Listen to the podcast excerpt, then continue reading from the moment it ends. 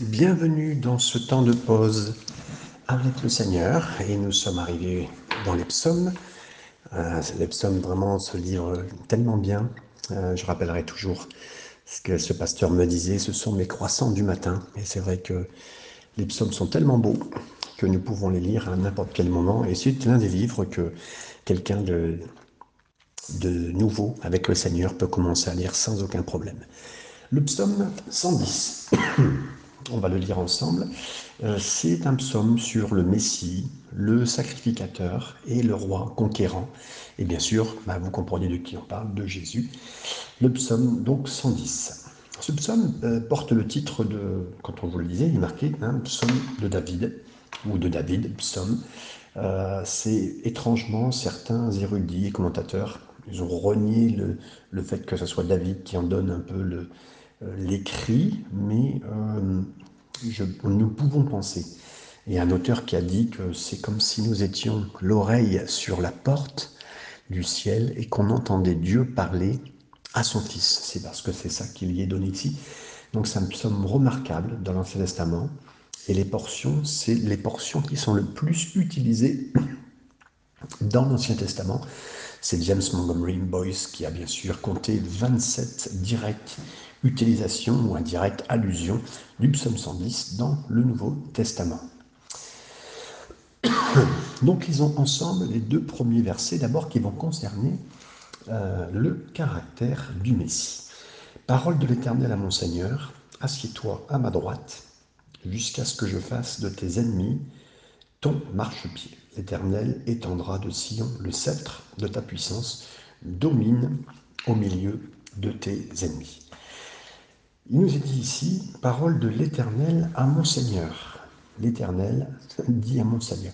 David y révèle prophétiquement les paroles de, Dieu, de Yahvé, euh, le Seigneur, au Messie, et euh, le Seigneur.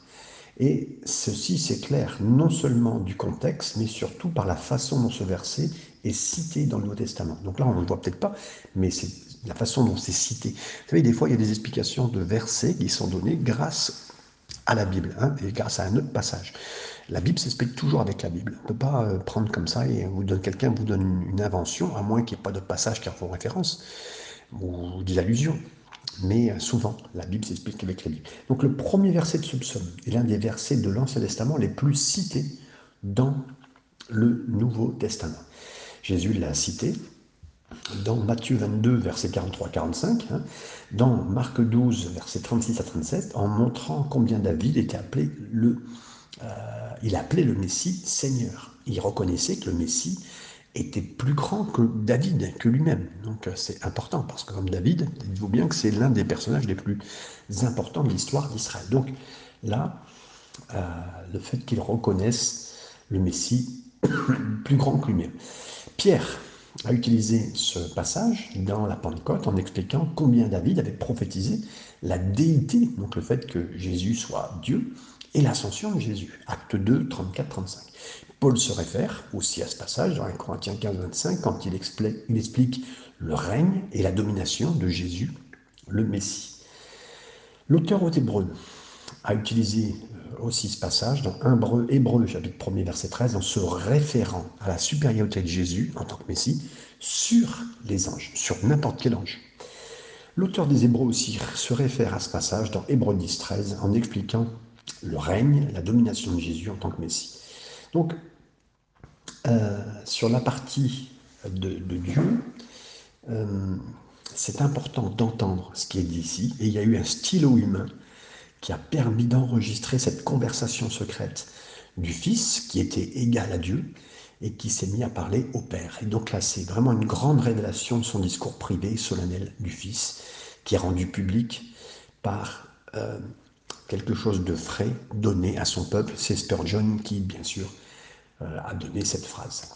L'éternel dit à mon Seigneur, c'est le fait que Dieu, l'éternel, y avait euh, le Dieu de l'Alliance, dit Dieu d'Israël, il parle à celui que David lui-même a appelé Adonai, Seigneur. Ça démontre que Dieu, Yahvé, et Adonai, mentionnés dans ce verset, sont Dieu. Hein? en particulier, nous, nous dirons que Yahvé est le Dieu euh, trinitaire, triune, avec des références aux personnes du Père, personnes du Fils et personnes du Saint-Esprit. Chacun, écoutez bien, chacun, chacun étant Yahvé. Chacun. Normalement, quand il y avait mentionné sans lien spécifique avec la personne du Fils ou du Saint-Esprit, on suppose toujours que Yahvé se réfère à Dieu le Père. Par conséquent, ici, Dieu le Père parle au Messie, Dieu le Fils. C'est vraiment pour ça que je vous fais la distinction pour la compréhension. Ensuite, Adonai fait référence à un individu plus grand que l'orateur, donc David, et un cas, euh, c'est un cas de la parole de Dieu, David, dans lequel Dieu dit à un autre personnage qui est plus grand que David de s'asseoir à sa droite, à la droite de Dieu, jusqu'à ce que Dieu fasse les ennemis, ses ennemis, des personnes comme un marchepied pour marcher pour les enfants, pour avancer. Vous savez qu'à l'époque, euh, on pouvait, comment dire, quand un Josué en parle et d'autres personnes, bien sûr, la parole de Dieu, quand vous aviez vaincu vos ennemis, on les mettait par terre, c'était comme ça qu'en Orient ça se faisait, et vous pouviez marcher sur leur cou, je vous dis marcher sur eux. Donc assieds-toi à ma droite, jusqu'à ce que je fais tes ennemis ton marchepied. Donc spécifiquement, Yahvé, Dieu le Père, parle au Fils, spécifiquement Dieu le Fils, lui disant de prendre la place sur le trône, Éphésiens 1.20, on en parle, Hébreu 8.1, jusqu'à ce que le Seigneur ait pourvu à la victoire pour le Fils. Assieds-toi à ma droite. En fait, le travail est fait. Il peut s'asseoir, il est bien fait, il peut s'asseoir à sa droite.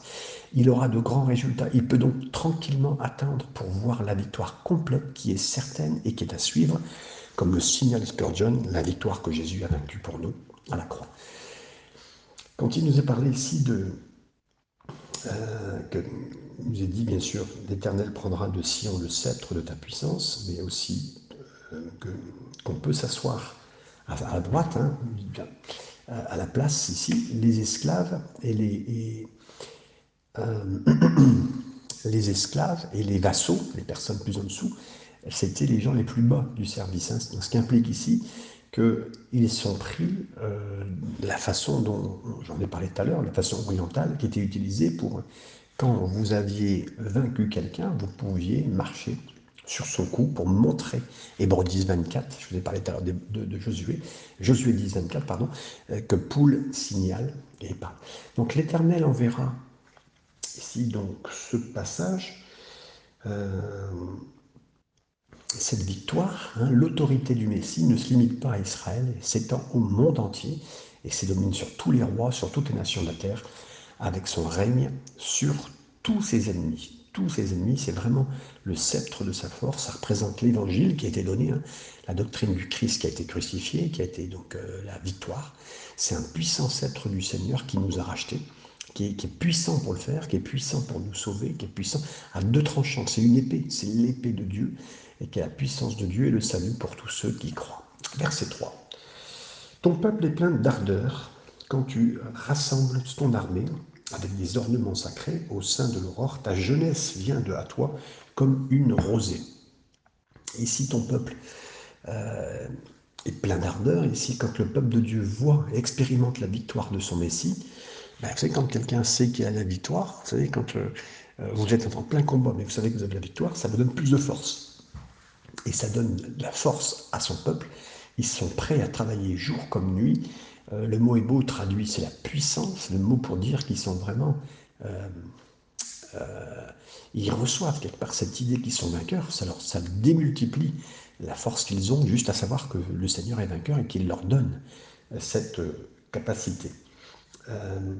avec des ornements sacrés du sein de, de l'aurore, ta jeunesse vient à toi comme une rosée. Donc Ici, la rosée de la jeunesse, c'est un peuple de Dieu qui, est, qui sait qu'il est, qui loue. D'abord, il loue un Messie qui est victorieux. C'est noté ici. Euh, il y a cette idée-là. Ils, ils en sont, euh, comment dire, ils sont irradiés par cette victoire. Ils ont la force, même sans âge. Hein. Même s'il y a l'âge qui est dépassé. Mes amis, j'aimerais vous le dire à tous. Le Seigneur nous donne cette force à nous tous, qu'on soit jeune dans l'âge, jeune dans la conversion, âgé ou pas âgé, qu'importe la référence, l'expression. Cette armée, elle reçoit cela. Elle a, c'est, une armée de, sujets, de soldats. C'est une, quelque part un, groupement de personnes et, ils sont une force qui, une force qui est rafraîchie et, sa beauté qui est là, comme la rosée du matin. C'est Spurgeon, encore une fois, qui parle de cette façon concernant ce passage. Verset 4. L'Éternel l'a juré et il ne s'en repentira point, tu es sacrificateur pour toujours à la manière de Melchisédek. Donc l'Éternel l'a promis, hein. il ne va, il va pas se retirer de cette promesse, il ne s'en repentira pas. Ça met une déclaration qui suit dans un contexte très fort, très solennel et, vraiment le plus fort que possible, c'est dit. Dieu, Yahvé en particulier, le Père, il a fait un serment qui sera jamais annulé.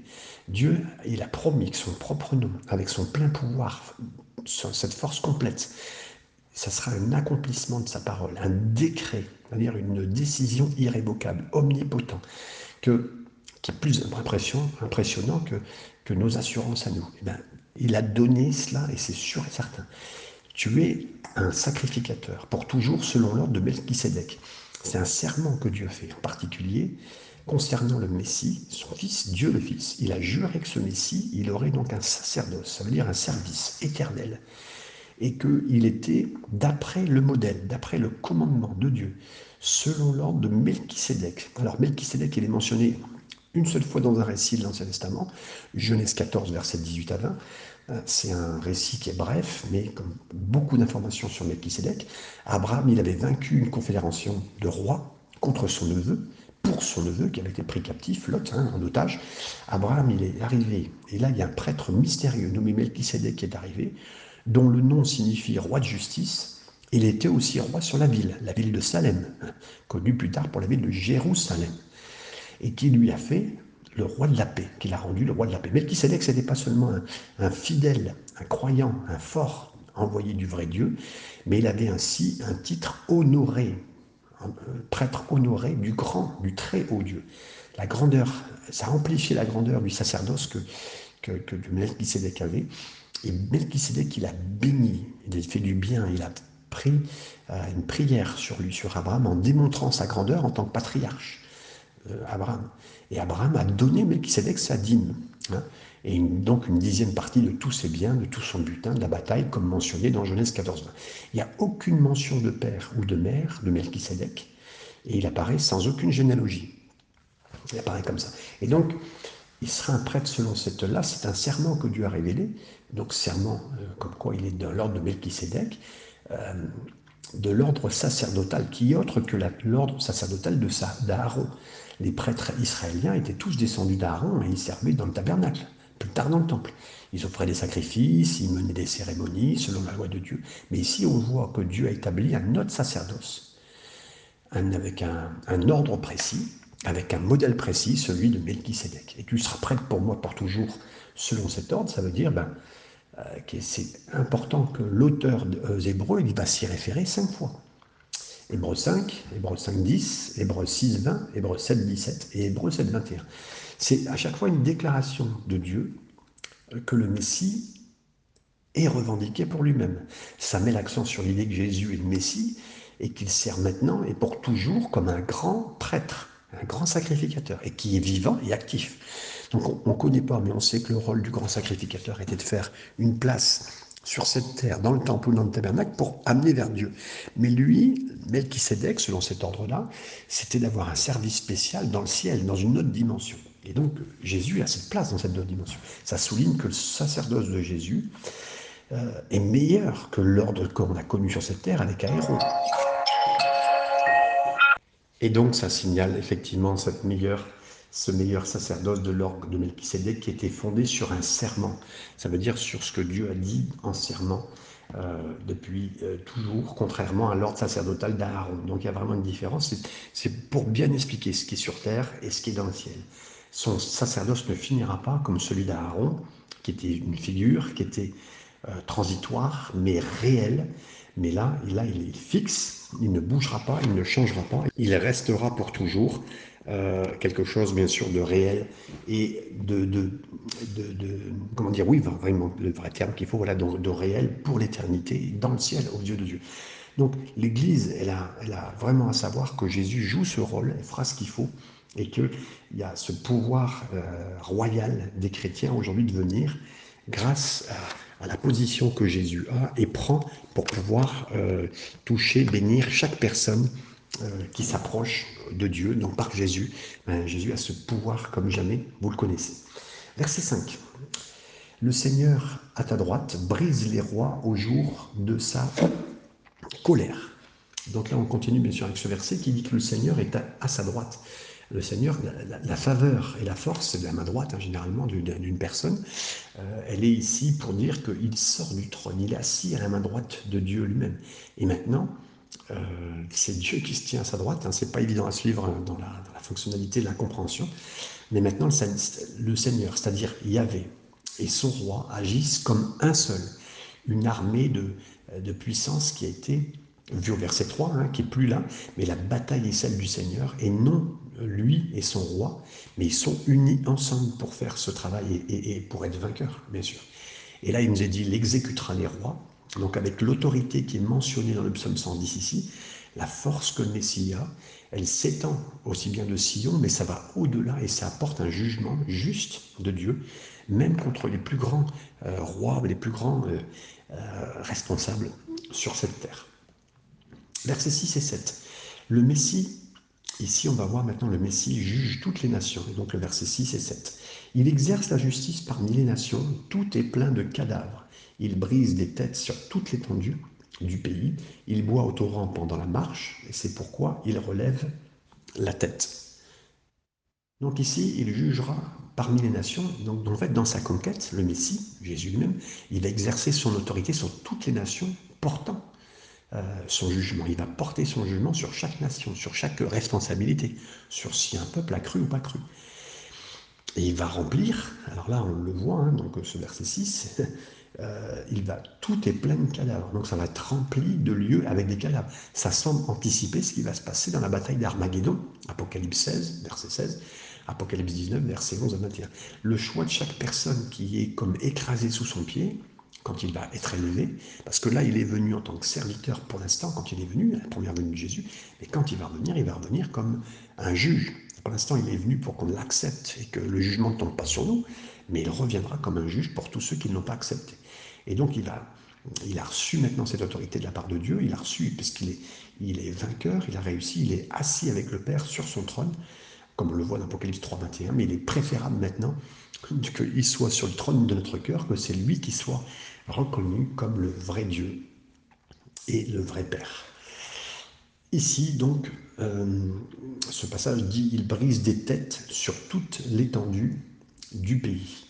Donc, euh, alors que les nations rebelles du monde y reçoivent leur jugement, là, le Messie lui-même va, euh, comment dire cela, euh, il brise des têtes sur toute l'étendue du pays, donc il, va être élevé, il va être au-dessus d'eux. Et curieusement, les commentateurs, ils ne savaient pas trop expliquer un petit peu, mais c'est au travers de l'humiliation que Jésus a vécue, euh, ben, c'est ce qui va donner la force pour la, victoire. Hein. Euh, ce qui paraît être la croix va être une vraie victoire qui va se retourner. Et là, ça va être une poursuite victorieuse des ennemis. Euh, donc, euh, par exemple, vous vous rappelez, hein, comme les hommes de Gédéon, qui étaient pour courir après les ennemis et qui allaient jusqu'au ruisseau, il y avait une vigueur qui était en eux. Ben, en fait, cette vigueur, on la verra aussi en Jésus. Il y aura une force particulière qui s'annonnera là, jusqu'au bout, hein, pour, pour, vaincre. Et on, on voit dans, dans ce passage, il brise les têtes, il boit au torrent pendant la marche. Et là aussi, effectivement, il y a ce, relèvement d'être rafraîchi, d'être exalté. Il boira. Curieusement, ben, il y a, cette, il y a cet élément qui est donné d'être victorieux en, buvant, comme si comme s'il y avait un, renouvellement de force au fur et à mesure, alors qu'il y a des grands, des grands faits, des grandes choses qui vont être faites en ces instants et la victoire va être donnée. Et puis, donc effectivement, c'est pourquoi il relève la tête. Donc, c'est-à-dire que quand il aura délivré la terre entière, le mal, tout ce qui s'est fait, ceux qui ont été des incroyants, des infidèles, ceux qui n'ont pas cru. Et eh bien là, écoutez, la terre sera délivrée et le monde entier sera délivré de tous ses chagrins, de toute sa souffrance. Il, va, il y aura une grande gloire, il y aura une joie, il y aura de la louange. Et, cette phrase, elle signifie que, comme on le lit dans le psaume 3, le psaume 27, verset 6, hein, et bien, bien d'autres lieux ailleurs, ben, en fait, il va relever la tête de plusieurs, la, tête de ceux, euh, en fait, il va amener la justice. Et en fait, ceux qui étaient tristes à cause d'une situation, à cause de choses graves, de choses, injustes, maintenant, ils pourront relever la tête. Hein. Il relève la tête, il relève la tête de tous. Sa propre tête à lui-même, d'abord à Jésus, sera élevée, et c'est la victoire, mais son peuple aussi sera, aussi peut le relever la tête parce que c'est le Seigneur lui-même qui aura relevé leur tête dans ces instants. Et poursuivre bien sûr le psaume 111, j'essaierai d'être beaucoup plus court, euh, je crois que c'était très important que le psaume 110 soit bien étudié sur tous, chaque chapitre important, mais ici on va être sur un psaume basé sur les acrostiches. Ça arrivait souvent hein, que ce genre de, euh, comment dire, de psaume soit basé sur les acrostiches. Qu'est-ce qu'un acrostiche Ça veut dire qu'on utilise une lettre, euh, la lettre A, et on donne un nom, alors ça commence par la lettre A, hein, encre, par exemple, hein, et puis on, décrit euh, le, psaume avec un verset qui va commencer par A, la deuxième verset, un verset avec un B. Et là, donc, on est sur l'alphabet, entre guillemets, euh, euh, l'alphabet, bien sûr, hébreu, et donc on aura non pas la même chose, hein, je crois qu'il n'y a que 22, si mes souvenirs sont bons, 22 lettres dans l'hébreu. Donc voilà, on a un psaume acrostique, acrostiche, et ici, c'est des lignes qui commencent avec une, des lettres consécutives de, l'hébreu, l'alphabet hébreu, et qui fait, qui rend plus facile pour le lecteur à l'époque. Aujourd'hui, vous connaissez ça, ça vous dit, vous dites que ah bah tiens, c'est A, B, C, D, c'est, vous voyez que c'est assez facile, mais à l'époque, hein, voilà, de trouver ça, le Saint-Esprit avait trouvé ça bien sûr pour aider à proclamer, mémoriser la parole de Dieu. Et vous savez, c'est le but. Dieu veut qu'on se souvienne de sa parole parce que effectivement, elle va nous être utile pour la proclamer, pour la savoir, pour et donc, euh, ce qui vous paraît être connu aujourd'hui dans l'écriture, les langages et tout ce qui est fait, le Seigneur l'a inventé en son temps, et c'était digne d'être une leçon pour nous, de nous rappeler, de lire la parole de Dieu. Et on verra bien sûr que du verset, je crois du verset 2 à 9, on verra que nous devons louer le Seigneur pour ses œuvres, pour ce qu'il a fait, euh, pour chaque chose qu'il a préparée, pour les choses qu'il a vues. Et au verset 10, on verra le dernier verset, que nous, louons le Seigneur euh, pour sa sagesse qui viendra, parce que le Seigneur voit des choses dans sa providence. Alors, verset premier. Euh, je louerai l'Éternel de tout mon cœur dans la réunion des hommes droits et dans l'assemblée. Ici, on le sait, comme on le connaît par exemple dans 2 Chroniques chapitre 5, euh, il y a une congrégation. Une congrégation, c'est toujours quelque chose, c'est un grand nombre. Hein. Là, c'est l'assemblée qui est marqué, mais c'est le vrai terme, c'est congrégation. C'est toujours un grand nombre de personnes. Donc, ne pensez pas à une petite un petit rassemblement, mais une grande congrégation, je dirais comme un stade. Hein. Et quand ils étaient ensemble, rappelez-vous, quand tout le monde était ensemble, comme un seul homme, parce que le but, c'est pas une question d'être deux dans une salle, ou d'être 20 000, le but, c'est d'être une seule personne. Et bien, quand il y a une seule personne qui se tient dans la personne, dans la présence du Seigneur, donc la gloire du Seigneur descend. Et là, dans le temple, on l'a vu pour 2 Chroniques 5, et personne ne pouvait rester là, tellement le Seigneur était descendu. Donc c'est important, même quand on a un moment de congrégation, de rassemblement de chrétiens, deux ou 20 000, ben, que tout le monde soit un seul esprit, faire venir le Seigneur, que qu'on soit ensemble pour attirer, chercher la présence de Dieu. Et pas étonnant que le psalmiste, il dit que ils sont un à adorer dans la congrégation. Le verset 2, je continue. Les œuvres d'Éternel sont grandes, recherchées par tous ceux qui les aiment. Ici. Mes amis, il faut beaucoup de foi pour être athée. Un athée, il regarde euh, un coucher de soleil, il regarde un repas, mais lui, voilà, il, ça lui fait pas plus que ça. Il sait même pas qui remercier. Il va dire ben, merci au cuisinier, peut-être, hein, si il est reconnaissant. Mais nous, qui connaissons, qui savons que le Père, c'est lui qui a fait ces œuvres, qui a fait ce coucher de soleil, qui a fait euh, cette lune magnifique, qui a fait euh, les étoiles, la, voie lactée, les odeurs que nous respirons, ce qu'on voit, ce que nous connaissons. Voilà. Ben, nous savons que nous avons toute raison de louer le Seigneur et Dieu est, est extrêmement bon. Et merci Seigneur pour tout ce qu'il nous fait vivre. Et il est digne. Il n'y a aucune excuse pour ne pas l'adorer. C'est ce que nous faisons. Le verset 3, je continue avec vous où il est dit Son œuvre n'est que splendeur et magnificence, et sa justice subsiste à jamais. Ici, je suggère que l'œuvre que le psalmiste parle ici, ça nous parle de l'œuvre que Jésus a faite et qu'on ne peut pas parler, qu'on ne peut pas dire. Euh, Jésus, ce qu'il a fait, euh, aucun homme n'a parlé comme lui. Euh, si on voit ce qu'il a fait, ça nous coupe quelque part, ça nous laisse sans voix, ça nous fait pleurer. on voit beaucoup de personnes qui approchaient Jésus à ses pieds, se mettait à pleurer. Pierre, à la première rencontre, au moment où Jésus a fait un miracle devant lui, c'est, il a dit Mon Seigneur et mon Dieu. Il s'est jeté, il a dit Je suis un pécheur. et ce que Jésus a fait à la croix, personne, à notre place, personne ne l'a fait. Donc ça nous laisse sans voix. Merci Seigneur pour son œuvre. Versets 4 et 5. Il a laissé la mémoire de ses prodiges. L'Éternel miséricordieux et compatissant. Il a donné de la nourriture à ceux qui le craignent et il se souvient toujours de son alliance. Oui, Dieu n'oublie jamais la promesse qu'il fait, mes amis. Ayez confiance en lui, Dieu n'oublie jamais les promesses. Si peut-être vous êtes dans une famille chrétienne et que vous savez que votre famille a été touchée particulièrement, il n'oublie pas. S'il a fait une promesse même à votre grand-père et que vous êtes un, des petits-enfants, le Seigneur accomplira ses promesses pour faire ce qu'il faut dans votre famille et surtout dans votre vie. Versets 6 à 7, il nous a dit, il a manifesté à son peuple la puissance de ses œuvres en lui livrant l'héritage des nations. Les œuvres de ses mains sont fidélité et justice. Toutes ses ordonnances sont véritables. Donc ici, euh, en fait, c'est de la propre main, la Bible elle le dit, même les Juifs le croient fortement, c'est de ses propres doigts qu'il écrit les dix commandements. Et puis aussi, je crois vraiment que c'est Dieu qui écrit dans nos cœurs sa loi.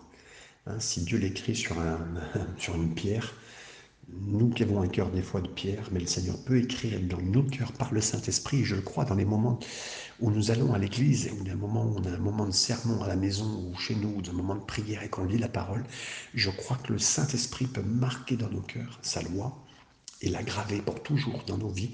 Donc oui, je crois, le Seigneur est capable de le faire avec sa propre main dans ma vie. Verset 8. Affermi pour l'éternité, faites avec fidélité et droiture. Les commandements qu'il a donnés, le travail que le Seigneur a fait à la croix, la création qui m'entoure, qui vous entoure, qui nous entoure, tout ça, mes amis, c'est glorieux. Tout ce qu'il a fait, ses commandements, sa croix, la création, toutes choses que le Seigneur a faites, mes amis, c'est extraordinaire. Et nous devons être de ceux qui le louons continuellement, que vous regardez ce qu'il vous a donné quand vous vous levez. Merci Seigneur pour euh, l'endroit où vous habitez. Merci Seigneur pour toute la nourriture. Merci Seigneur pour la santé qui me reste.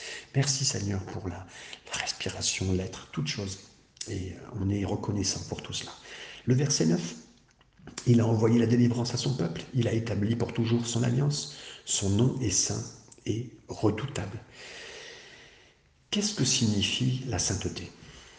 Euh, C'est pas, vous savez, c'est pas une suffisance hein, spirituelle euh, d'être saint. Non, c'est simplement, ça va en fait, ça signifie être entier. Euh, en fait, dès qu'on dépasse la ligne et qu'on n'écoute plus le Seigneur, bah là, on est, on est, on, est dans le péché. L'essentiel, c'est que le péché il détruit malheureusement, il érode nos vies. Le péché continue de vous anéantir et de vous détruire. Alors que, mes amis, la sainteté, c'est-à-dire ce que la norme de Dieu dans laquelle il est, ça restaure ce que vous étiez censé être. C'est pourquoi il faut demander au Seigneur, Seigneur, tu m'as rendu saint par ta parole, que je sois saint. C'est pourquoi l'Écriture, elle dit que l'homme qui craint Dieu et qui marche dans ses commandements, il marche dans la sainteté où il marche dans la plénitude, quelque chose de plein, comprenez? La sainteté, elle mène au bonheur. Le péché conduit toujours à une grande tristesse et un profond chagrin. Seigneur, mets-moi à part, comme toi tu es à part, Seigneur, de tout ce monde, de toute l'érosion, de tout le péché. Mets-moi à part comme toi tu es à part et mets-moi ça dans mon cœur. C'est ce que, quelque part, il a envoyé la délivrance à son peuple. Il a établi pour toujours son alliance. Son nom est saint et redoutable. Et que, que le Seigneur me rende saint et redoutable aussi comme lui il est. Je continue avec le verset 10 pour finir. Il nous est dit ici, la crainte de l'Éternel est le commencement de la sagesse. Tous ceux qui l'observent ont une raison saine, sa gloire subsiste à jamais. Ce psaume nous enseigne une chose. En plus de louer Dieu pour les œuvres qu'il a accomplies, nous pouvons pour le louer pour la sagesse qui va venir. Ça veut dire que Dieu, il a une vision, ce qu'on appelle la providence. Il voit à l'avance. Vous voyez, la crainte du Seigneur signifie qu'on est tellement amoureux du Seigneur, tellement amoureux de notre papa, que nous avons peur de faire quoi que ce soit qui pourrait l'affliger, qui pourrait lui faire mal. Et c'est lorsque nous comprenons cela, c'est-à-dire d'avoir confiance en lui, de, de faire quelque chose qui est contre lui, c'est là que la sagesse, elle commence à venir véritablement. Lorsque Marie, la sœur de Marthe et de Lazare, elle a commencé à verser de l'huile coûteuse sur Jésus, bah, Judas lui a reproché en disant Ouais, c'est du gaspillage, c'est du perdu. Et Jésus n'a rien dit. Et au contraire, il l'a félicité pour sa vue et sa perspicacité, sa vision. Ce qu'elle a fait, elle l'a fait pour moi, pour mon enterrement, il a dit dans Jean 12, 7. Les disciples, ils marchaient avec Jésus, ils mangeaient avec Jésus, ils l'écoutaient. Pourtant, il avait dit plusieurs fois, plusieurs reprises qu'il allait mourir à Jérusalem, mais ces paroles n'ont jamais été comprises. Alors que quoi? Marie, elle, elle a compris ce que les disciples n'ont pas compris. Elle avait une dimension plus forte. Pourquoi? Parce qu'elle adorait Jésus. Ceux qui craignent vraiment le Seigneur, ceux qui le craignent, ceux qui passent du temps avec le Seigneur, ils auront toujours une vue, ils auront toujours une perspicacité, ils auront toujours une sagesse que d'autres n'auront pas. Puissions-nous être de ceux qui l'adorions, mes amis, et, qui prenions du temps avec Jésus, comme vous faites, mes amis, parce que c'est ce que vous faites. Et là, la dimension de la sagesse vient dans votre cœur. La dimension de ce qui prépare à l'avance vient dans votre cœur. La dimension de cette sainteté qui vient dans votre cœur et qui vous met à part et qui vous éloigne de votre péché, qui, vous, qui, le, qui le dégage de votre vie. C'est ça. Et je remercie le Seigneur et je sais que vous l'adorez pour ça. Vous l'adorez pour tout ce qu'il a fait, pour la croix, pour la création, pour ce qu'il a fait en vous, pour ce qu'il a fait dans vos amis, dans les croyants que vous connaissez. Il fait toutes choses à merveille. Que son nom soit béni. Que le Seigneur puisse vous bénir dans tous ces instants. Amén y amén.